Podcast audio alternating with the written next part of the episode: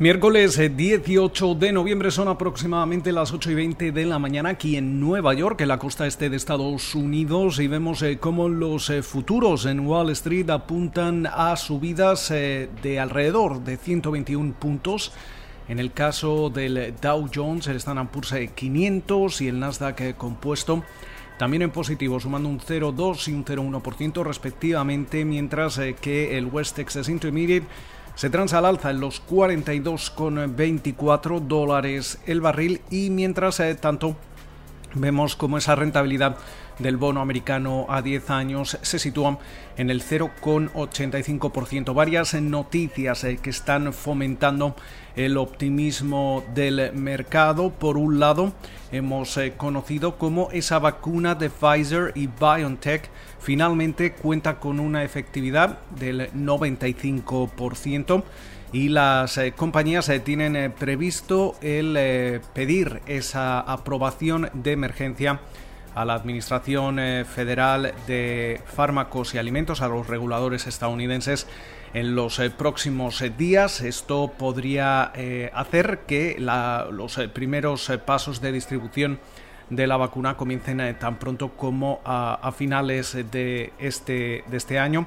Recordemos, eso sí, que la vacuna de, Pfizer y de BioNTech contaba con unos requisitos de mantenimiento más severos que los de la, vacuna eh, de Moderna. Eh, mientras eh, tanto, también hay que destacar buenas noticias para, para Boeing. Hemos visto cómo la Administración Federal de Aviación, el regulador aéreo en Estados Unidos, ha confirmado que el 737 MAX de Boeing puede volver a volar tras 20 meses en cuarentena y un sinfín de, de arreglos. veíamos cómo los eh, títulos de Boeing suben más de un 5% antes eh, del comienzo de la negociación. Eso sí, hay que tener en cuenta cómo eh, la compañía ha visto cómo su capitalización bursátil se ha reducido casi a la mitad desde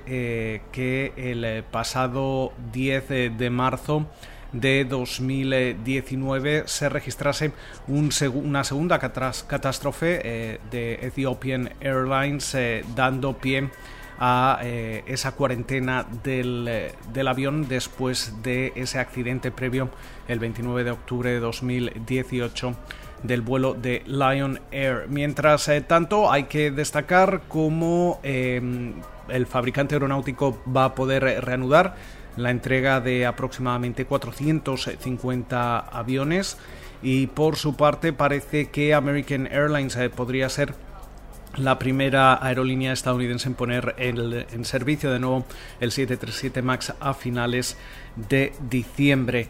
Mientras eh, tanto, también eh, seguimos conociendo resultados trimestrales, especialmente de, de minoristas, como es el caso de Target, que registraba un eh, beneficio por acción de 2,79 dólares eh, por título, muy por encima de los 1,60 dólares que esperaba el consenso del mercado. También ha convencido y mucho con sus ventas, con sus ingresos.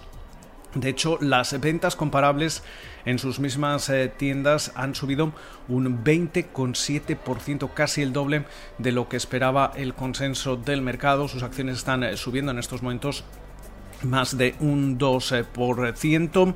Nota buena suerte ha tenido Lowe's, eh, la compañía de mejoras eh, para, para, el hogar.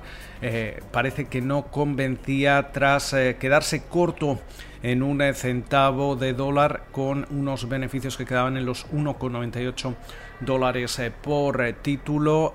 veíamos cómo convencía del lado de los ingresos, pero las ventas comparables subían cerca de un 30,1%, eh, superando las expectativas de los eh, analistas. De momento vemos eh, cómo en los primeros compases antes de esta, del comienzo de la negociación regular, las acciones de, de Lowe's también operaban con subidas. por último vamos a hacer referencia a Apple que anuncia un nuevo programa que va a reducir los eh, costes eh, que cobra a los pequeños desarrolladores que venden software en su App Store a partir del próximo 1 de enero.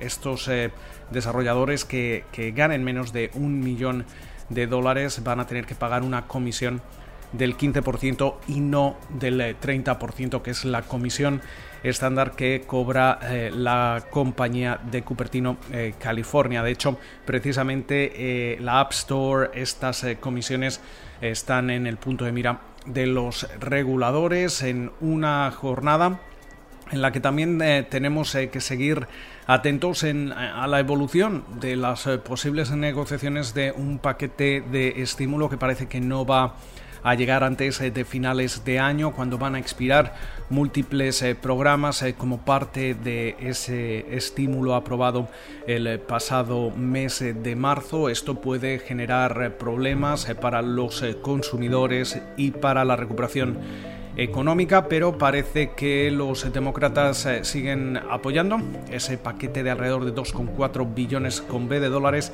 y los eh, republicanos eh, dicen que ese paquete tiene que ser menor de alrededor de 500 mil millones de dólares.